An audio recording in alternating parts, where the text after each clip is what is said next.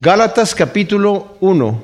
Se le ha llamado a esta epístola de Gálatas la carta magna de la libertad. No sabemos en dónde estaban las iglesias de Galacia, por cuanto eh, las otras cartas del apóstol Pablo las tenemos a la, iglesia de Romanos, a la iglesia de los Efesios, de los Corintios, ¿verdad? de los tesalonicenses, etcétera, que eran ciudades, pero Galacia era una región. Durante el, el periodo del Imperio Romano, la Galacia se extendió al sur de lo que era la Galacia normal. Nosotros vemos que el apóstol Pablo, en su viaje misionero, en su primer viaje misionero, pasó por Pisidia, Iconio, Listra y Derbe.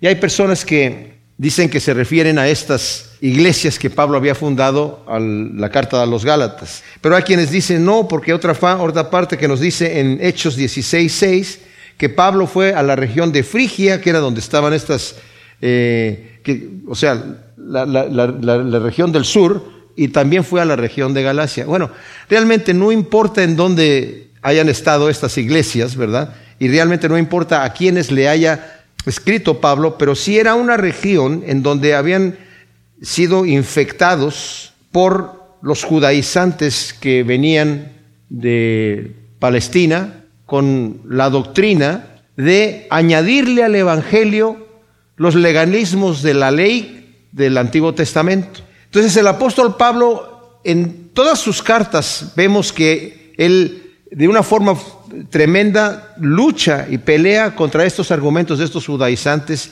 y vamos a ver la importancia de por qué sucede esto.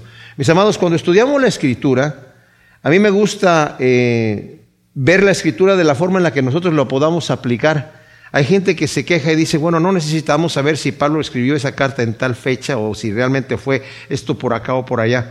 Les digo una cosa, el interés que yo tengo de enseñar la escritura, y nosotros lo tenemos que ver así, es situarnos en la historia, situarnos en el lugar. No estamos hablando de había una vez, no, estamos hablando de un hecho histórico que aconteció.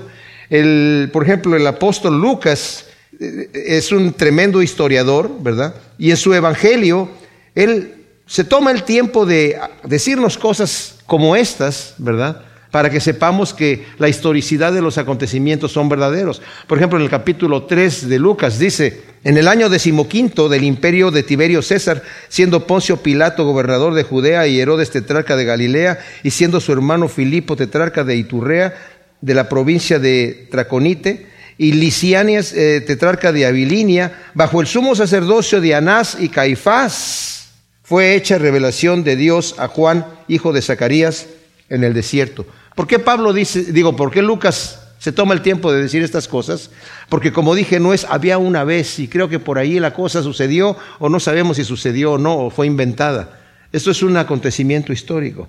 El apóstol Pablo había sido llamado a predicar el Evangelio y aquí vamos a ver en esta carta, como dije yo, cómo el Evangelio fue revelado al apóstol Pablo y él no por situación de, de orgullo o para ponerse en alto, lo va a mencionar aquí, que fue por una revelación especial, sino por el contenido mismo del Evangelio. Había estos judaizantes que habían llegado, como hemos mencionado con las otras cartas, como la de carta de los Corintios, que tuvieron muchos problemas porque estos llegaron, ¿por qué se les llama judaizantes? Porque querían que los que eran gentiles hicieran judíos para que fueran verdaderos cristianos. Y es entendible la problemática hasta cierto punto.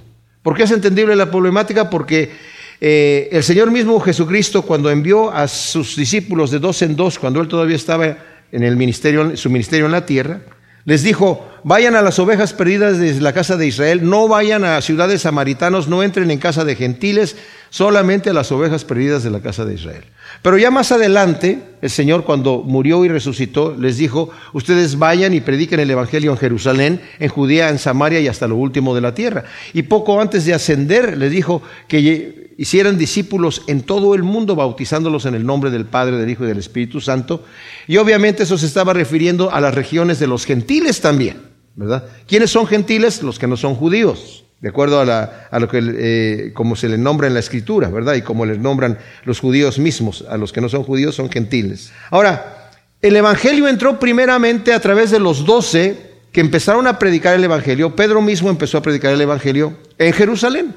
Y la gente se empezó a convertir, entendieron que el Mesías era un Mesías judío que había venido a su pueblo. Y todos entendían, todos los judíos entendían que el Mesías era un Mesías judío para el pueblo judío, no para los gentiles, solamente para el pueblo judío.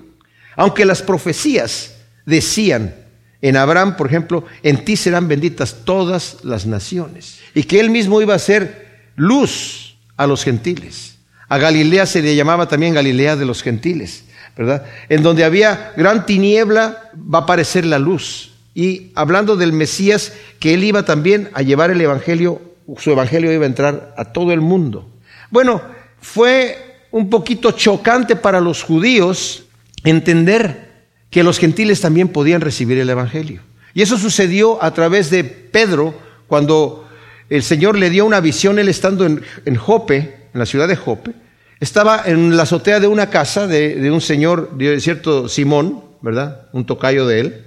Y estaba ahí arriba orando y mientras estaba orando tuvo esta visión de un lienzo que descendía del cielo con animales que no les era permitido a los judíos comer, no eran kosher, ¿verdad? Y una voz del cielo que le decía, mata y come. Y Pedro, Señor, no, dice, yo nunca he comido cosa inmunda. Entonces, no lo quería comer. Y la voz del cielo le dijo, no llames tú impuro aquello que ya limpió el Señor. Y esto se le aparece tres veces. Ahora, mientras estaba sucediendo esto, antes que esto, ¿verdad? En la casa de un tal Cornelio en Cesarea, él, habiendo estado orando al Señor, era un gentil. Se le apareció un ángel y le dijo, envía a algunos de tus siervos por Pedro para que te lo traigan y te digan qué tienes que hacer, porque Dios se ha agradado de tus oraciones y de tus ofrendas y todo esto. Entonces, mientras Pedro tenía esta visión, después viene estos hombres que están tocando a la puerta, gentiles, que querían ver a Pedro. Y Pedro entendió, oh, estos hombres le dijeron, fíjate que nos envía nuestro amo, que es gentil, por ti. Entonces entendió Pedro que la visión había sido dada a él para que él siguiera a estos gentiles. Entonces lo sigue y cuando llega a la casa de Cornelio le dice incluso a la gente que está ahí, ustedes saben qué abominable es para un, judío entrar en la casa de un gentil, pero Dios me envió y me dijo que yo no llame impuro aquello que él ya ha limpiado.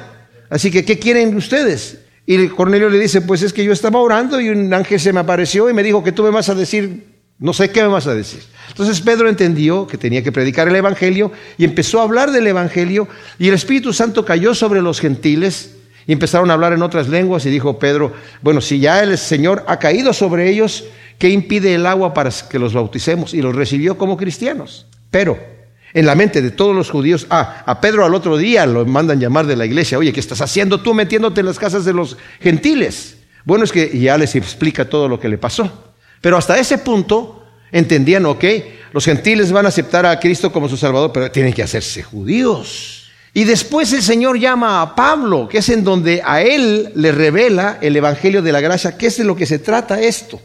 Entonces, estos judaizantes que llegaban a las iglesias que Pablo había fundado y decían, ¿cómo que Pablo les dijo que la salvación es por fe y por la, obra de Cristo, más nada? ¿Es todo? No es cierto, tienen ustedes que hacerse judíos, sino, y tienen que guardar la ley de Moisés. Por eso no la dio el Señor.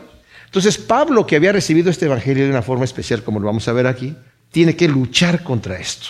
Tiene que luchar, porque sabe que es la verdad. Ahora, estos judaizantes también venían desafiando el hecho de que Pablo se llamaba a sí mismo apóstol y decían, ya lo vimos cuando estudiamos la carta de Corintios, ¿verdad? Las cartas de Corintios, que decían, a los apóstoles el Señor mismo los nombró, ¿verdad?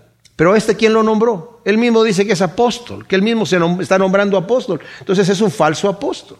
Y también algunos creen, hasta el día de hoy, en la sucesión apostólica. Ok, el Señor nombró a los doce. Judas se suicidó, pero después, entre los, dos, los once que quedaban ahí, se sentaron y nombraron a otro, a Matías.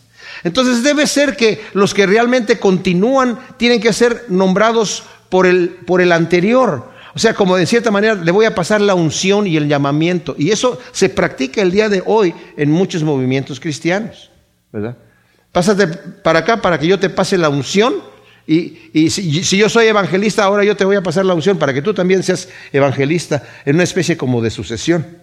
Bueno, es interesante que Pablo empieza diciendo, Pablo, un apóstol no de hombres ni por hombres, sino de Jesús el Mesías y por Dios Padre que lo resucitó de los muertos. O sea, no es por hombres. A mí nadie me hizo apóstol. Yo no fue ninguna persona que de repente me llamó y me dijeron, vamos a poner nuestras manos sobre ti y te vamos a nombrar apóstol. Esto es interesante, mis amados, porque Dios es el que llama a la gente, no el hombre, ¿verdad? una persona no es un pastor porque ya fue al seminario y se graduó y estudió cómo ser pastor y de repente ya llegaron y lo hicieron pastor y en ese momento ya es pastor, eh, o sea, pastor maestro. Si no hay un llamamiento en el corazón de parte de Dios en la vida de la persona, eso, ese oficio no es válido delante de Dios. Y si Dios llama a la persona, el Señor no necesita que vaya a un seminario. Muchos de los grandes predicadores, Martin Lloyd Jones, no fue a ningún seminario y en su época fue uno de los mejores predicadores que hubo y maestros de la palabra por un periodo de como 100 años. Los apóstoles mismos, 12 apóstoles, la única escuela que tuvieron fue que anduvieron con el Señor Jesús. Pero ¿a qué seminario fueron? ¿Verdad? Entonces él está diciendo, yo soy apóstol, no por hombres ni por medio de hombres, sino por, y está dando aquí la credencial, es por Jesús el Mesías que me llamó y por Dios Padre que lo resucitó de los muertos. ¡Wow! ¡Qué tremenda cosa! O sea, no es una cosa leve, es por el Señor Jesucristo y por el Padre. Fue un llamamiento, o sea, no estamos hablando de dos dioses, estamos hablando del mismo Dios en, en su totalidad, ¿verdad? Que llamó a Pablo. Y como vamos a ver, Pablo no era una persona que era como, digamos, estaba propenso para ser apóstol, estaba propenso para ser predicador, porque ya lo traía, porque ya lo tenía, porque ya estaba en él. No, al contrario, era un hombre que era todo lo contrario. Y cuando dé su testimonio, vamos a ver que su condición como persona estaba totalmente en contra del llamado que recibe y el cambio que tiene de parte de Dios. A muchos de nosotros el Señor nos ha cambiado de negro a blanco completamente, o sea, un cambio radical en nuestra vida para hacernos lo que nunca se nos hubiera ocurrido pensar. Yo jamás hubiera pensado que iba a ser pastor de una congregación o maestro de la palabra de Dios. Jamás en la vida me hubiera pasado por aquí, ¿verdad? Pero fue un llamado de Dios. Y cuando es un llamado de Dios, mis amados, eso es importante, si tú tienes un llamado de Dios, tienes que estar seguro que es Dios el que te está llamando, porque si te dejas llevar por las circunstancias, si la cosa está bonita, si se abren todas las puertas, entonces es que Dios sí me llamó. Pero si se me empiezan a cerrar, no, espérate tantito, la cosa no va por ahí. A lo mejor no, no es de Diosito esto, ¿verdad? Entonces yo mejor me quedo en mi casa y hago otra cosa porque tengo mucha dificultad. Bueno, Pablo tuvo muchísima dificultad, muchísima persecución y los, todos los apóstoles, con excepción de Juan fueron mártires, o sea, situaciones terribles. Y Pablo ya en la carta de los Corintios narró todas las persecuciones que tuvo y todos los problemas, lo, que, padeció, hambre, desnudez, estrecheces, dice que, que tenía ahí. Bueno, entonces dice, y todos los hermanos que están conmigo a las iglesias de Galacia. Si nos damos cuenta, el apóstol Pablo va a terminar su saludo, que era costumbre, primero en las cartas poner quién estaba escribiendo y a quién er, era, estaba siendo dirigida.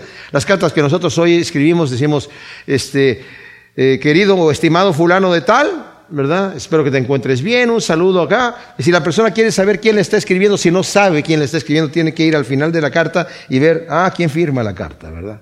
Pero en aquel entonces se empezaba con la persona, introducía el que estaba escribiendo y dice, y vemos una premura en este versículo 2, porque en otras cartas sí pone los nombres de las personas que están ahí, pero pareciera ser, mis amados, y, la mayoría de los escriturarios están de acuerdo en esto, que es tan conflictivo y tan grave el problema que existe aquí que Pablo no se toma el tiempo de muchos saluditos y muchas cosas refinadas y para felicitar a los, a los normalmente, aunque había muchos problemas en la iglesia de Corinto, pero Pablo empezó a decir que el Señor ya está adorando por ellos y qué bendición ha sido, cómo recibieron, pero después les dice todo el asunto, ¿verdad? Aquí no, aquí va a ser muy breve y va a ir directamente al punto porque es algo que es importante. Si nosotros le estamos escribiendo, si solo tuviéramos que comunicarnos con una persona y la única manera de, poder comunicarnos es a medio de cartas sobre un conflicto grave que está pasando, no nos vamos a tomar el tiempo de hacer una gran carta, sino rápidamente que la persona inmediatamente entienda, ¿verdad? Fulano de tal, escucha bien lo que te voy a decir, esto es importante, ¿verdad? Entonces Pablo viene de esta manera también, ni siquiera menciona los hermanos que están con él.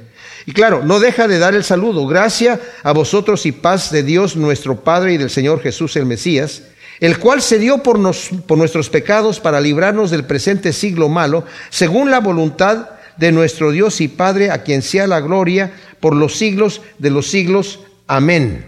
Ahora, la palabra, el saludo típico, ¿verdad? El griego y el hebreo de gracia y paz. Aquí viene, aprovecha Pablo para utilizar esta, esta palabra gracia que se utilizaba como el saludo típico griego, pero que después vino a, significar algo mucho más profundo dentro del vocabulario cristiano, ¿verdad?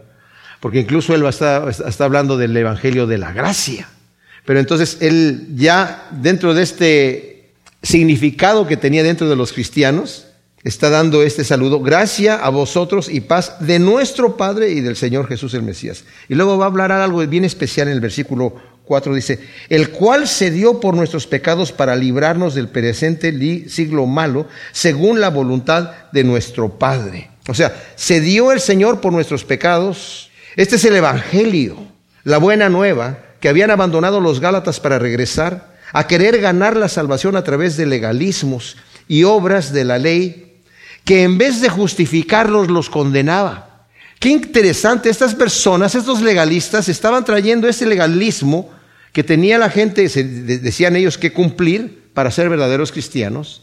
Dice, porque tenemos que ponerle la ley. Bueno, la ley no fue dada para que el hombre la leyera y se portara bien y se ganara el cielo. Eso es lo que ellos creían.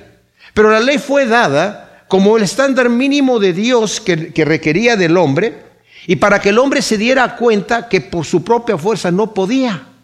Y el propósito de la ley, en cierta manera, era desesperar a la persona. Que la persona dijera, oye, pero ¿cómo? No puedo cumplir todos estos estatutos, no puedo cumplir todo lo que me está demandando aquí la ley. Y que dijera en un momento dado, me doy, como lo hizo el pecador que entró en el templo. Estaba el fariseo de pie orando diciendo, Señor, te doy gracias porque no soy como los demás hombres, estoy cumpliendo la ley. Estoy guardando tus mandamientos. Diezmo de todo lo que tengo. No soy como los demás hombres pecadores. Se sentía justificado por estar cumpliendo la ley a su manera, sus tradiciones. Y el pecador, que sabía que no podía, dice que ni siquiera se atrevía a levantar el rostro y solamente oraba y decía, Señor, sé propicio a mí que soy pecador. Y dice el Señor Jesucristo, yo les digo que este hombre fue justificado, salió justificado del templo, el otro no. Bienaventurados los pobres en espíritu, porque de ellos es el reino de los cielos. El pobre en espíritu es aquella persona que sabe que no tiene lo que necesita para agradar a Dios. No se trata de que yo estoy haciendo muchas buenas obras, hoy estoy haciendo muchos rezos, estoy haciendo muchas donaciones, estoy ayudando a mucha gente. Yo soy una buena persona. Bueno, la escritura dice que no hay buenas personas. No hay buenas personas. Y esto Pablo nos lo dice también en Romanos, ¿verdad? No hay justo ni aún uno. No hay quien haga lo bueno, todos se han desviado.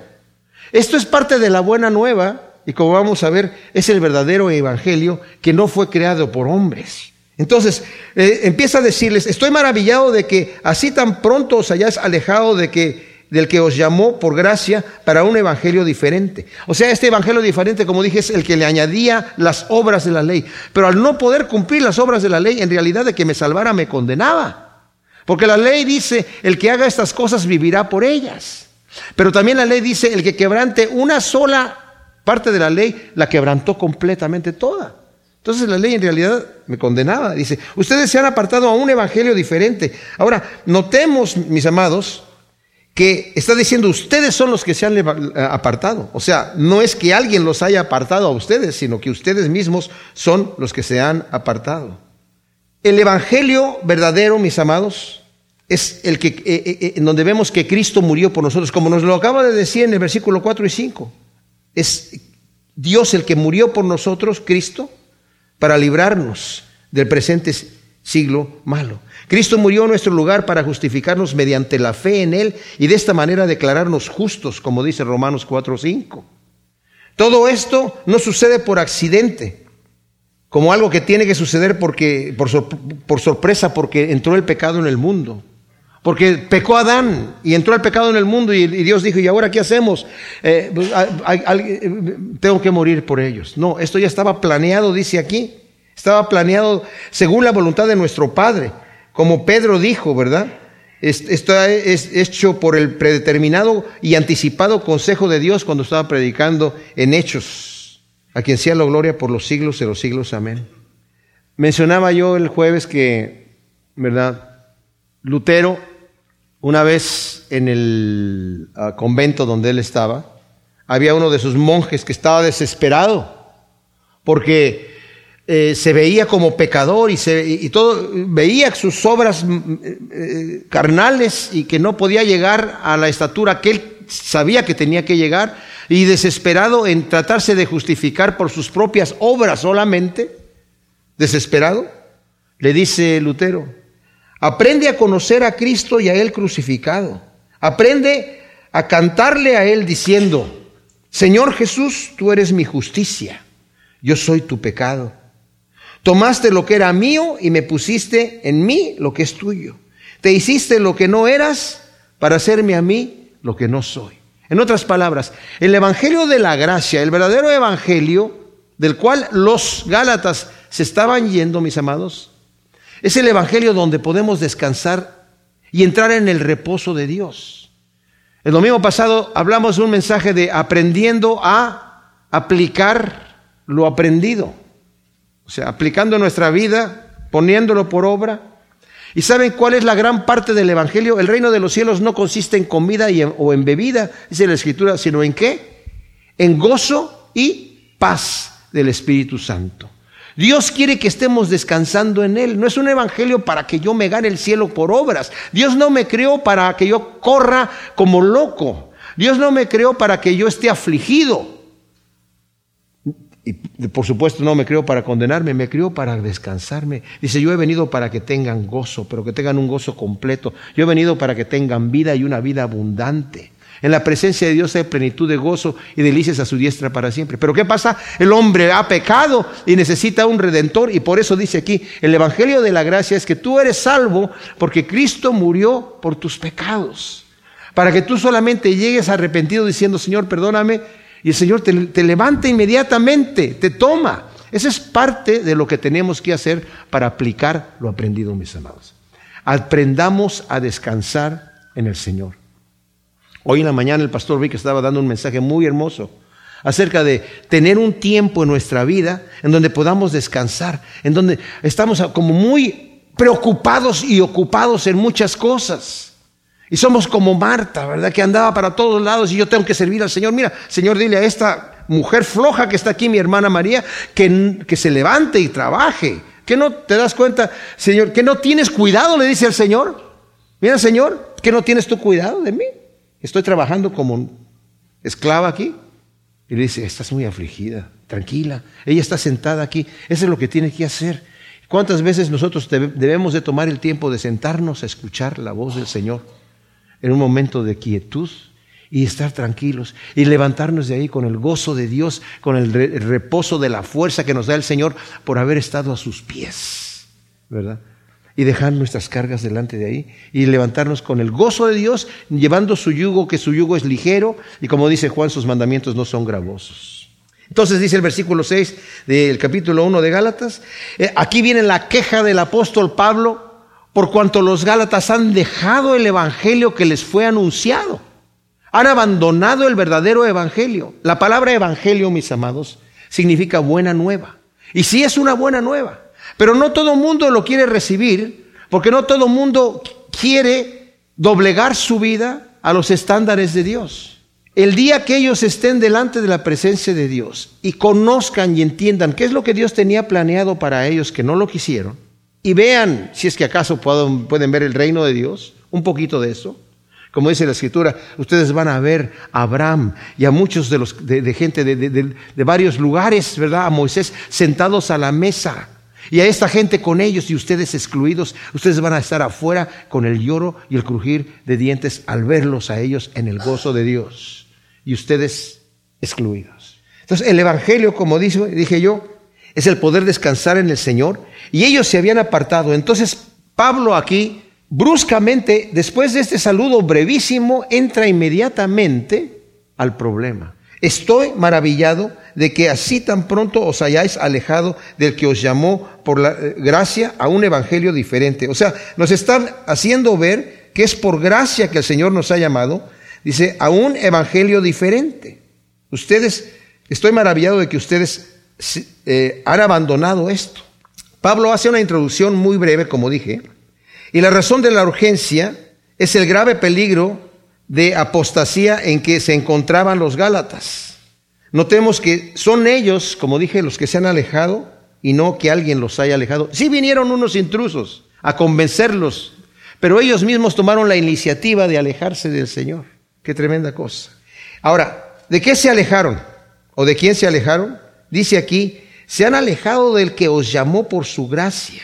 Ustedes mismos se han alejado, y no es que se hayan alejado de, digamos, un evangelio, un movimiento, ustedes se han alejado de Cristo. Al alejarse de Cristo se alejaban de la gracia salvadora para seguir un evangelio diferente, presentando a Dios, mis amados, sus obras, sus trapos de inmundicia. ¿Se imaginan ustedes? Yo quiero decirle, ok, Señor, no voy a estar muy convencido con el hecho de que tú ya pagaste el precio, mejor yo quiero ganarme el cielo. ¿Y qué es lo que le presento a Dios? Trapos de inmundicia. Ese no es ningún evangelio. Porque además de que no puedo, no puedo ganarme el cielo con trapos de inmundicia, a la vez estoy rechazando al Señor, el sacrificio que Él ha hecho. Entonces dice, no que haya otro evangelio, sino que hay algunos que os inquietan y quieren pervertir el evangelio del Mesías. Pablo aquí aclara que en realidad no hay otro evangelio. La única buena nueva de salvación para el pecador es a través de la fe en Jesús, el Mesías, quien se dio a sí mismo por nuestros pecados según nos dice segunda de Corintios 5, 21. Al que no conoció pecado, lo hizo pecado para que nosotros fuésemos hechos justicia de Dios en él. No lo hizo pecador, lo hizo pecado porque cargó con nuestros pecados. Y nosotros, y Él nos dio nuestra su justicia a nosotros. Y de, esta manera nos declara justos. Siendo todavía injustos nosotros, el Señor nos declara justos. Como dice Romanos 4, 5. El que declara o que el que justifica al impío, o sea, el que declara justo al impío, lo nombra justo siendo impío. Si no era el mensaje que Pablo había proclamado, dice Trencher, no podía ser otro de la misma serie, o sea, un evangelio cristiano con ciertas diferencias dentro del tipo general de las buenas obras. No, si no era el mismo evangelio de gracia que tenía por base la cruz, que habían de recibir con fe sumisa los convertidos, entonces no era evangelio de manera alguna, sino algo inventado por los emisarios del judaísmo que pervertía el verdadero evangelio y turbaba las almas de los creyentes. Versículo 8 dice, pero si aún nosotros o un ángel del cielo proclamara un evangelio contrario al que os proclamamos, sea anatema, o sea, sea maldito de Dios. Como antes hemos dicho, también ahora repetimos, si alguno os proclama otro evangelio contrario al que recibisteis, sea maldito de Dios. ¡Wow! Tremenda cosa. Pablo hace una solemne advertencia a quienes anunciaron el evangelio contrario al evangelio que Pablo proclamaba y que los Gálatas habían recibido al principio. Ahora esto lo vamos a ver aquí.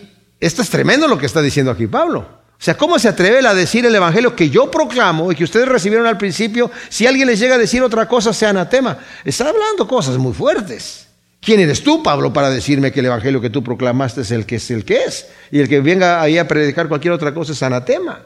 Y está diciendo, es tan grave añadir o quitar o modificar lo que es tan puro y sagrado como la verdad del evangelio, mis amados. Es gravísimo quitar. De hecho, así como en el Apocalipsis, Juan también dice, ¿verdad? El que le añada aquí a este libro, yo le voy a añadir, dice Dios le va a añadir, Dios las plagas que están descritas en este libro. Y el que le quite, Dios va a quitar su nombre del libro de la vida. Es muy grave meterse con la palabra de Dios para decir esto sí y esto no. Porque no me gustó, simple y sencillamente, porque yo no estoy de acuerdo con eso. Y dice aquí, al que lo haga sea anatema, maldito de Dios. Y dice, pero si aún yo o un ángel del cielo llega y les anuncia un evangelio, tal vez yo después cambio y les empiezo a decir, ¿saben qué? Dios se me volvió a aparecer el Señor y me, dijo que ahora la cosa va por acá. Como a, Mahoma, ¿verdad? Cuando eh, no lo recibían en, en, um, Meca, entonces él antes decía que había que adorar con el rostro a, Jerusalén. Y después dijo, no, ahora hay que orar con el rostro a, Meca. Y le preguntaron, profeta, ¿Por qué al principio nos dijiste que había que estar orando con el rostro a Jerusalén y ahora nos dices que tenemos que estar orando con el rostro hacia Meca, dice, porque era para probarlos a ver si iban a obedecer o no. ahí. Bueno, Pablo no dice aquí, dice, si yo les llego con otro evangelio y les digo, también estará para probarlos a ver si me van a creer, sea yo maldito, o si viene un ángel, Moroni, bueno, cualquier ángel, el que sea, que llegue allí con otro evangelio diferente, sea maldito de Dios. En nuestros días, mis amados, que la democracia del liberalismo es tan aceptada y defendida, el mensaje de la salvación única y exclusiva por la fe en Jesús es chocante y es intolerante. Vivimos en un, en un tiempo en donde todo es tolerable excepto la intolerancia.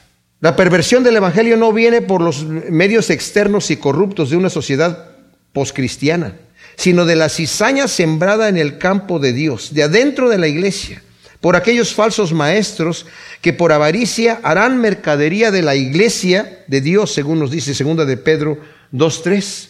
Y los que están cansados de escuchar la sana doctrina son impulsados por sus propios deseos carnales y los reciben como maestros, según también nos dice en 2 de Timoteo 4, 3 y 4. El peligro viene de adentro, porque afuera ya sabemos que la gente está en contra del Señor y pues sería muy torpe que nos dejáramos influenciar mucho por afuera. Pero estos falsos maestros sí se han dejado influenciar por afuera y aunque están dentro de nosotros, como dice Juan, estuvieron con nosotros y crecieron dentro de nosotros, pero no eran de nosotros. ¿Por qué? Porque el enemigo vino a sembrar la cizaña en el campo del Señor.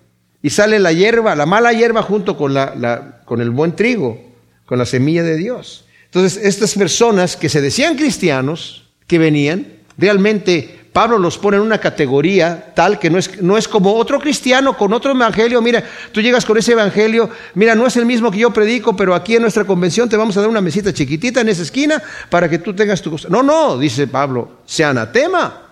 Juan dice, el que te venga con otra verdad que la que has escuchado, no lo recibas ni le digas bienvenido, porque el que lo hace se hace participante de sus malas obras.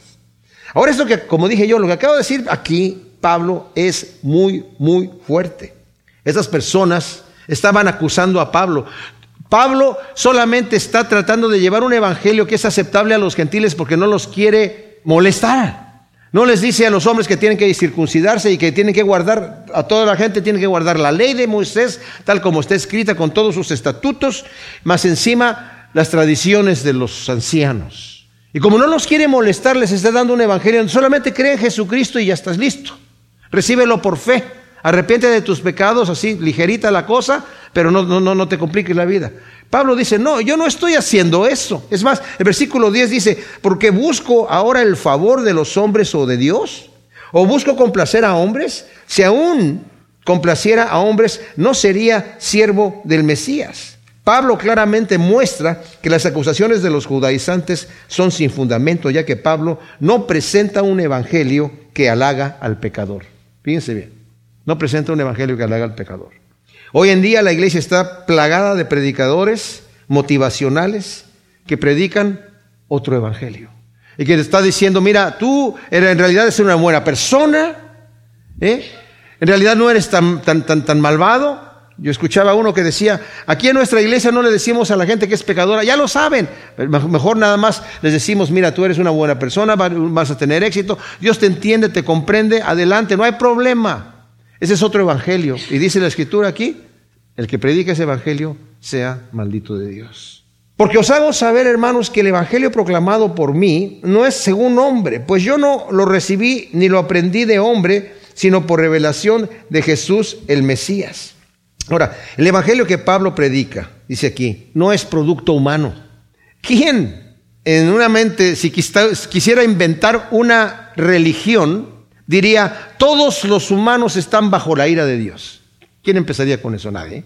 Si yo quisiera un evangelio, una, una, religión para que la gente la recibiera, empezaría a decir, Dios no está enojado contigo, como lo dicen estos predicadores motivacionales. Pero Pablo incluso en Romanos, cuando está hablando del Evangelio, dice, porque la ira de Dios está contra toda impiedad e injusticia de los hombres que detienen con injusticia de verdad. Esos malvados que se rebelaron contra Dios y Dios los entregó a, a una mente reprobada y que hicieron cosas que no convienen, terribles cosas, y que han entendido que la, el juicio contra tales personas es de muerte, no les importa, lo siguen haciendo y se complacen con los que los practican. Pero también la ira de Dios está contra el moralista que juzga aquello y sabe y dice que está mal, pero también lo practica. Y dice, ¿qué crees que porque Dios no ha descargado su puño sobre de ti, aprueba eso? No, es más, te está dando tiempo, su benignidad y su longanimidad para que te arrepientas, pero por tu corazón no arrepentido estás guardando ira para la ira de Dios. Ira, ira.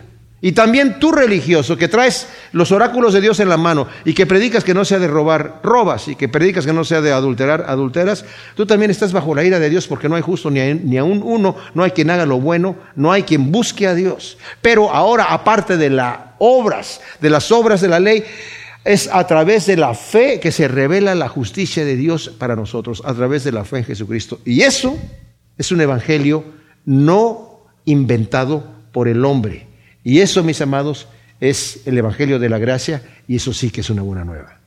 Todos estamos bajo la ira de Dios, pero Dios en su amor infinito envió a su Hijo a morir en la cruz por nosotros. Al que no conocía pecado lo hizo pecado por nosotros, para que nosotros fuésemos hechos justicia de Dios en, Él. Al justo por los injustos el Señor lo entregó a la muerte, como dice Pedro en su primera carta por amor a nosotros, para que nosotros alcanzásemos la justicia de Dios. Entonces está diciendo aquí, yo recibí este evangelio, este evangelio por revelación, porque yo no sería una persona capaz de inventarlo. Ahora Pablo va a recurrir a su testimonio para que sepamos qué clase de persona era, porque como dije, algunos pueden pensar, no, pero entonces Pablo estaba predispuesto de alguna manera pues para presentar un evangelio de esta manera. ¿Quién era Pablo? Dice el versículo 13, pues oíste acerca de mi conducta anterior en el judaísmo que perseguía sobremanera la iglesia de Dios y la destrozaba.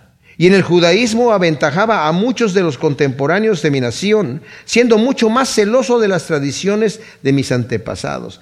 Aquí yo veo dos cosas, mis amados, que están diciendo el versículo 13 y 14. Pablo está narrando su testimonio con vergüenza, con mucha vergüenza. Y cada vez que vemos a Pablo narrando su testimonio, cuando en Jerusalén empezó a predicar y le narra su testimonio delante de la gente allí, cuando después lo vuelve a narrar delante del rey Agripa, no vemos como muchos hoy en día, yo antes era un drogadicto, yo antes este, eh, era un borracho, yo era un mujeriego y vaya cuántas mujeres yo tenía. Yo he escuchado gente que de repente da unos testimonios de su pasado como que, que están orgullosos de eso, ¿verdad?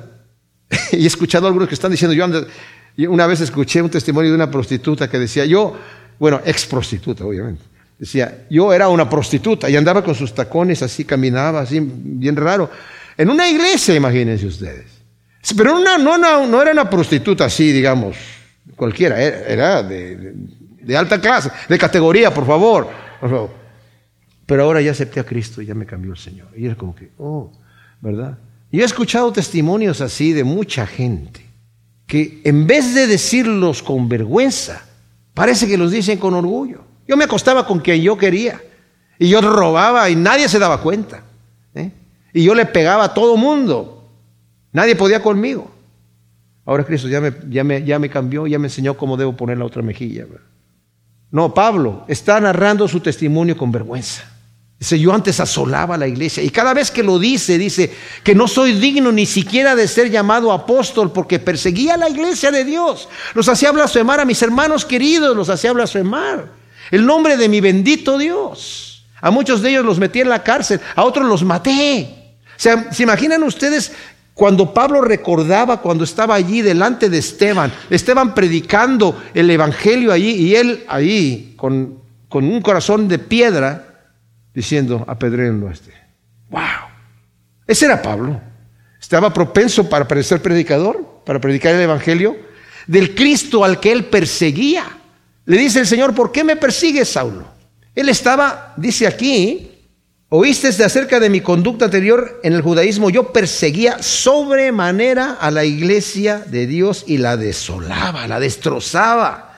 Andaba viendo dónde, dónde se reúnen estos, en qué tal lugar. Él llegó a, los principales de los judíos que ya estaban desesperados. Esta gente se está multiplicando, no sabemos qué hacer. No saben qué hacer, señores. Denme cartas y yo me ensucio las manos. Pablo era el terrorista de sus días, para que entendamos nosotros. Claro que cuando hablamos de sandalias y de togas y de cosas así, no nos imaginamos, ¿verdad? Lo que estaba sucediendo en aquel entonces. Pero Pablo era un verdadero terrorista Dice, yo era un terrorista que estaba aterrorizando la iglesia de Dios. Dice, además, porque yo me sentía súper justo, en mi propia nación yo aventajaba a todos mis contemporáneos en cuanto a guardar el judaísmo y en cuanto a guardar las tradiciones del judaísmo que el Señor tanto las condenó. Y por eso estaba yo enojado con Cristo y con todos aquellos que lo seguían, porque Él condenaba esas tradiciones y yo era muy celoso. ¿Y cómo que nos van a decir que estamos mal? ¿Cómo que nos van a decir que ellos tienen el camino verdadero? Vámonos. Ahora, como dije, un evangelio inventado por hombres, mis amados, no va a decir yo soy el único camino, este es el único camino. Eso es chocante para la gente hoy en día. Está bien que tú seas cristiano y que estés guardando tus cositas ahí, sí, pero a mí me déjame como estoy y no me vengas a decir que tú eres solamente eh, el único camino es, es, Cristo Jesús, como dice, yo soy el único camino en la verdad de la vida. No, no, no, no, no, no. Todos los caminos llevan a Roma. Todas las religiones llegan a Dios. No seas tan cerrado. Pues es que tiene que ser cerrado porque el evangelio que el Señor nos ha dado es así. Si hubiera otro método de llegar al Señor, a Dios, que, no fuera a través de la fe en Jesucristo, Cristo no hubiera muerto en la cruz. El Padre le hubiera dicho, sí, hijo, esa copa puede pasar de ti. Al fin y al cabo, también los budistas están buscando y allá los... No, importa, o sea, no, tampoco, nunca tanto. No, la cosa era en serio. Y luego dice, pero cuando el que me separó desde el vientre de mi madre y me llamó por su gracia, se agradó de revelar a su Hijo en mí, para que lo proclamara entre los gentiles, no consulté enseguida con carne y sangre, ni fui a Jerusalén a los que eran antes apóstoles antes de mí, sino que me retiré a Arabia y regresé otra vez a Damasco. Luego, después de tres años, subí a Jerusalén a visitar a Cefas y permanecí con él quince días. Y no vi a ningún otro de los apóstoles, sino a Jacobo, el hermano del Señor. Y lo que escribo, os aseguro delante de Dios que no miento. miren, mis amados, como dije, Pablo era este fariseo celoso de la ley. Dice, Pablo está demostrando, el evangelio que yo lo estoy predicando no es porque yo me quise portar bien, no es porque yo quise ganarme a estos gentiles aquí, a estos gentiles yo los aborrecía y también aborrecía a los cristianos. Pero el Dios se, se reveló en mí y Él me escogió desde el vientre de mi madre. Me llamó por su gracia y reveló a su Hijo en mí para que proclamara, lo proclamara entre los gentiles. Los judíos no querían llevar el Evangelio a los gentiles. Mis amados, los dos pilares sobre los cuales descansa el, el Evangelio como verdad histórica y verdadera, sobre todo histórica, es la resurrección de Cristo y la conversión de Saulo de Tarso en el apóstol Pablo. Y es lo que está diciéndolo aquí. Ustedes si conocieran quién era yo, era una persona que era, definitivamente no era, eh, no estaba apta, ni estaba propensa a hacerme cristiano. Nada de eso. Era el enemigo número uno. Era el enemigo número uno. Dice, entonces cuando el Señor se revela a mí, que ahora es un evangelio de gracia y que yo que era el fanático judío que guardaba la ley, decía, ahora no hay que necesidad de hacerlo. Pedro no hacía eso. Pedro no era un fariseo. El historiador Josefo dice que él quiso someterse a la más estricta forma de religión judía, investigando todas las sectas, dice, me hice fariseo. Los fariseos eran los más fanáticos y Pablo era eso. Dice, yo dentro de los fanáticos era el número uno, el número uno. Esa es una verdadera conversión. Entonces dice, cuando el Señor me revela este Evangelio de gracia, que era completamente contrario a todo lo que yo era y creía y vivía, no fui a preguntarle a la gente inmediatamente, oye, ¿cómo es? No, no por orgullo. Se apartó y el Señor le siguió revelando y dice que después de tres años regresó y fue a visitar a Pedro. Algunos escriturarios dicen que esos tres años que tuvo a solas con el Señor fue como para la compensación que los tres años que el Señor pasó con sus propios apóstoles también, ¿verdad? Aquí en la tierra. Puede ser. Después fui a, a las regiones de Siria y de Cilicia y era desconocido de cara por las iglesias de Judea, las que eran en el Mesías. Solo oían, aquel que en un tiempo nos perseguía, ahora proclama la fe que antes trataba de destruir y glorificaban a Dios por mí. Tremenda cosa. O sea, Pablo, este, este, este relato que está aquí no está en conflicto con el relato de Lucas en Hechos. Simplemente que el de Lucas se mete en otros detalles para mostrar otras cosas y Pablo aquí se mete en otros detalles para mostrar otras cosas. Pero Pablo, después de que estuvo en Damasco, predicó el Evangelio en Damasco, ¿verdad? Después de tres años se fue, lo quisieron matar, se fue de allí a Jerusalén. Ahí empezó a predicar el Evangelio y también ahí lo quisieron matar y entonces lo enviaron a, las regiones de Cilicia y de, Siria, de su propia región de Tarso, y ahí siguió predicando el Evangelio, ¿verdad? Y dice, y en Judea la gente que me conocía, me conocía no de cara. En Jerusalén algunos lo llegaron a conocer cuando él llegó ahí, pero los de Judea, que era la región alrededor también, dice, ¿se imaginan ustedes esto? O sea, no era que Pablo salía en la revista de eh, Christianity Today, ¿verdad? En, todo color enfrente en la portada. No. No lo conocían de cara. Pero ¿saben qué conocían? No conocían su cara, pero conocían su fe, mis amados. Y glorificaban a Dios por él. Está la gente glorificando a Dios por mí. Hay personas que estén glorificando a Dios por mí o estoy siendo causa de tropiezo. Eso es lo que debemos llevar a nuestro corazón. Gracias Señor, te damos por tu palabra. Qué tremendo testimonio del apóstol Pablo. Y qué hermoso que tú nos hayas revelado el Evangelio de la gracia para que podamos descansar en esto, Señor. No por lo que nosotros somos o porque lo que nosotros hemos hecho o, o hacemos, sino porque tú, Señor, eres el que has muerto por nosotros y has comprado para nosotros la salvación. De manera que ya no queda ningún sacrificio, ninguna penitencia, ninguna obra más que hacer, Señor y recibimos este Evangelio y esta salvación por fe. Gracias, te damos gracias, te alabamos y te bendecimos en el nombre de Cristo Jesús. Amén.